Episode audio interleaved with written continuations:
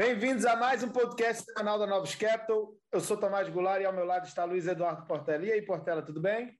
Tudo bem, mais uma semaninha complicada aqui para o Brasil, né, Tomás? Mas vamos começar Exato. falando lá de fora. Exatamente, uma semana segue complicada no Brasil. Lá fora, a gente semana passada já tinha comentado sobre o, a, o aumento dos casos de Covid, principalmente ali na, na Europa, né? A gente está vendo é, os casos de Covid é, e novas mortes subindo de uma forma bem substancial em alguns países europeus, como Hungria, como Rússia, como República Tcheca. É, começou a incomodar outros países também, como a Áustria. É, tem uma perspectiva de que a Alemanha, que também está tendo um aumento de número de novos casos, a Holanda. Então, é, o Covid voltando a ser um problema e demandando algumas medidas restritivas é, por parte de governos é, é, é, nacionais. Então, a gente viu hoje a Áustria falando que até o dia 13 de dezembro é, vai fazer um lockdown é, no país e vai também fazer com que a vacina se torne mandatória a partir de fevereiro do ano que vem. Então, uma questão que tinha ficado um pouco escanteada devido ao elevado grau de vacinação no mundo, o Covid voltando a ser um problema e está todo mundo olhando para a perspectiva do que é Estados Unidos, né? Dado que esses países têm um grau de vacinação até mais alto do que nos Estados Unidos, e a gente sabe que no hemisfério norte, nesse período, você tem ondas de frio, e aí você pode voltar a ter problemas de Covid. É, lá fora, é, nos Estados Unidos, indo para os Estados Unidos agora, a gente teve dados de atividade econômica muito fortes, sendo divulgados, como as vendas de varejo, a, a produção industrial, os indicadores regionais de atividade manufatureira. Então, tudo vindo bem forte, indicando que a economia americana segue pujante. É, quando a gente olha o indicador do Fed de Atlanta, ele está mostrando que a economia americana vai crescer acima de 8% anualizado é, no quarto trimestre. Então, é, é, uma economia cantando pneu no mesmo momento quando você está olhando é, para a China, China em desaceleração, você está olhando para é, para a Europa, o, o, aumento dos casos de Covid, as pessoas estão vendo uma perspectiva de desaceleração pela necessidade de adotar algumas medidas é, de restrição para combater o coronavírus. E aí, por fim, a gente segue na indefinição sobre o próximo presidente do Fed. É, ao que tudo indica, semana que vem vai ter uma definição da Casa Branca. Lembrando que tem é, a renominação do Powell como uma probabilidade e também a Lyle é, Brainerd como a outra possibilidade. Né? Então, é o Partido Democrata, principalmente a parte mais progressista, está fazendo uma campanha a favor da Brainerd, que ela é mais, mais ligada a essa parte do partido. A Brainerd é uma pessoa mais dove, né? né? se a gente for olhar, falar a linguagem de mercado, é uma pessoa mais dove do que o Powell, então é, a interpretação por parte dos agentes do mercado seria de que o Fed se tornaria um pouco mais é, por conta dessa mudança de, de comando. E aí, ao que tudo indica, na semana que vem, uma semana que é mais curta, né, dado que a gente tem o feriado de ação de graças, é, essa semana, nessa semana mais curta, ao que tudo indica, a gente vai ter a definição sobre o próximo presidente do Fed, que tem que tende a ter impactos a mercado, né, Portela? É, eu acho que o mercado internacional estava né, focado nessa definição do Fed, né, teve até uma movimentação na curva de juros né, americana, o juro curto começou a fechar um pouquinho, né, porque a Brenner ela defende né, uma alta de juros mais né, para o final do ano é, é, que vem, tá? Ela não está ali no núcleo do Fed que defende uma alta logo quando terminar é, né, o, o taper, né, essa, essa né, redução do estímulo monetário é, mensal. Então, estava tendo um movimento é, nas curvas, é, só que o, o, o núcleo né, do, dos diretores do Fed é, eles estão bem, bem rocks. Né? Então, você pegar, esteve é, Williams ontem falando talvez eles tenham que rever velocidade né, do, do, do tape, né, velocidade que eles vão reduzir as compras. Teve o Wash hoje, a gente teve é, o, o, o Clarida, que é o, é o vice presidente do Fed, e ele né, fala muito ali pelo, é, pelo Paulo, deu um susto no mercado hoje, tá? que né, saíram duas frases, é, uma na, na, direção de que na reunião de dezembro já iam começar a rever a velocidade da retirada dos estímulos, depois falou que não nada vai acontecer nessa reunião, ficou um pouco confuso, né, evento fechado, saíram algumas nessas frases, só que no mesmo contexto, né, de, de enfatizando a economia está muito forte, é, a inflação está incomodando aí mais do que é, o esperado, e todos os diretores que falaram deram um recado né, mais, é, mais rock. Né? Então, vamos é, estava vendo um movimento de caminhar para um Fed mais, mais duro, o recado foi, é, foi muito duro. Né? E hoje a gente acordou né, com essa questão do Covid na Europa, alguns países né, discutindo lockdown.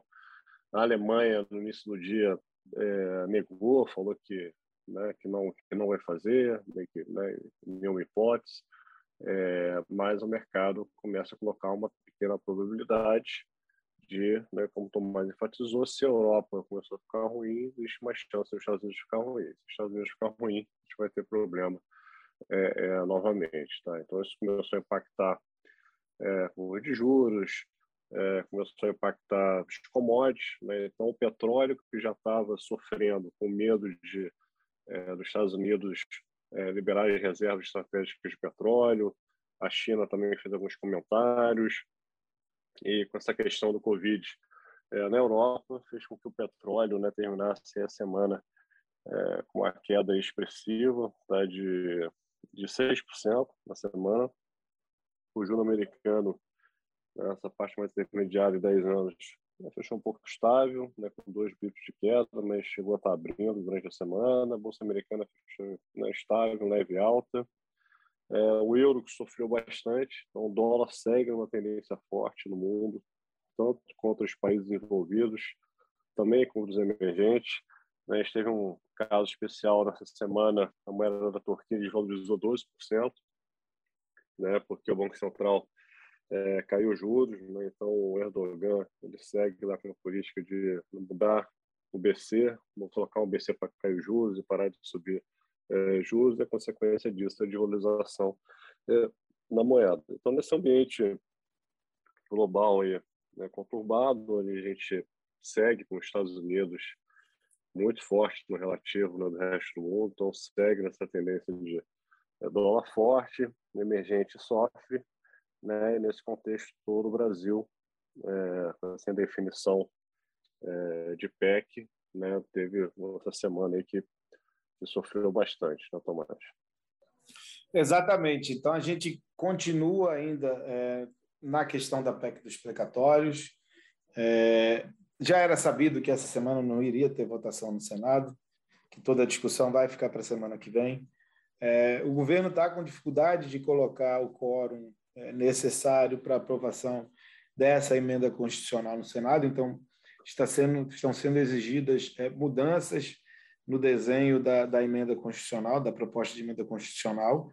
É, o que, que eles estão é, falando até o momento são questões que, à primeira vista, não deveriam ser tão é, é negativas é, da, do ponto de vista é, de, de, de, finanças públicas. Né?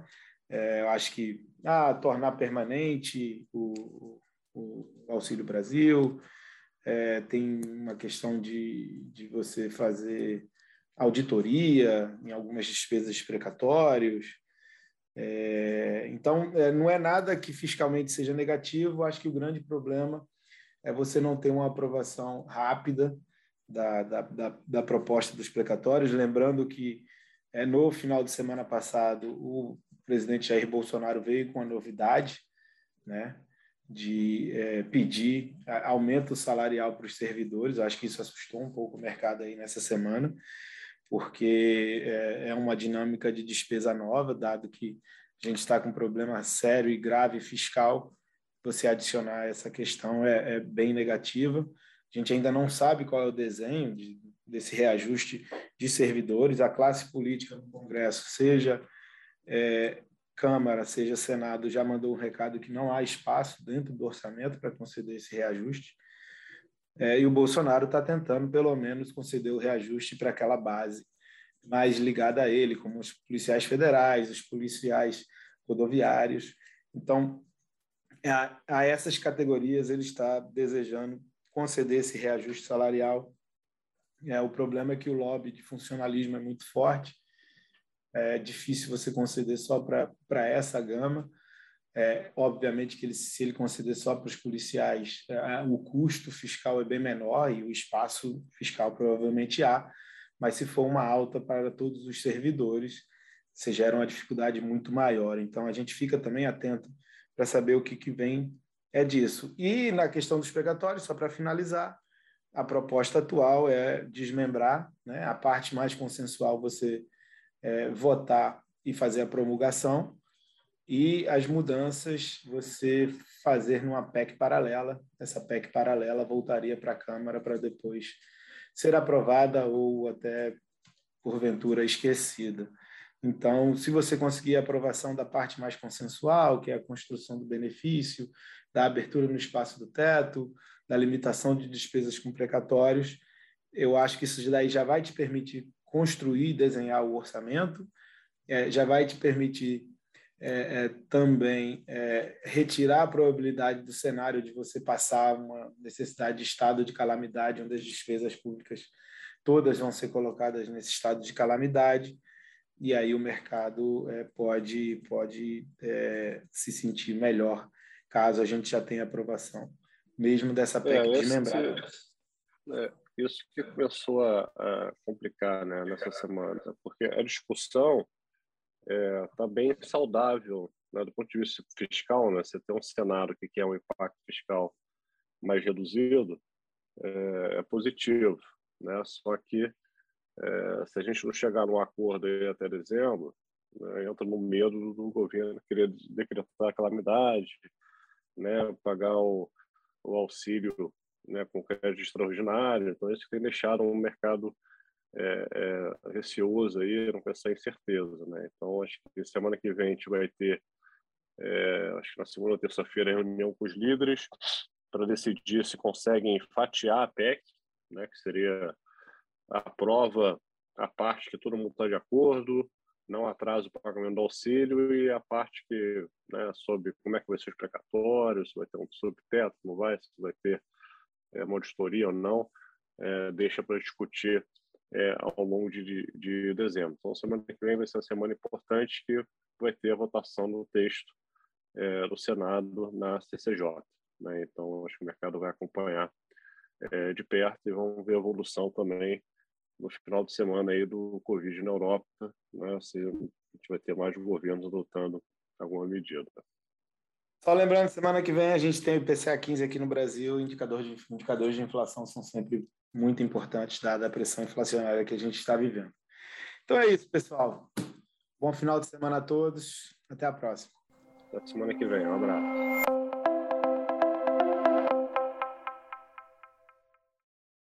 A Novos Capital, gestora de recursos limitada, não comercializa nem distribui cotas de fundos de investimento ou qualquer outro ativo financeiro.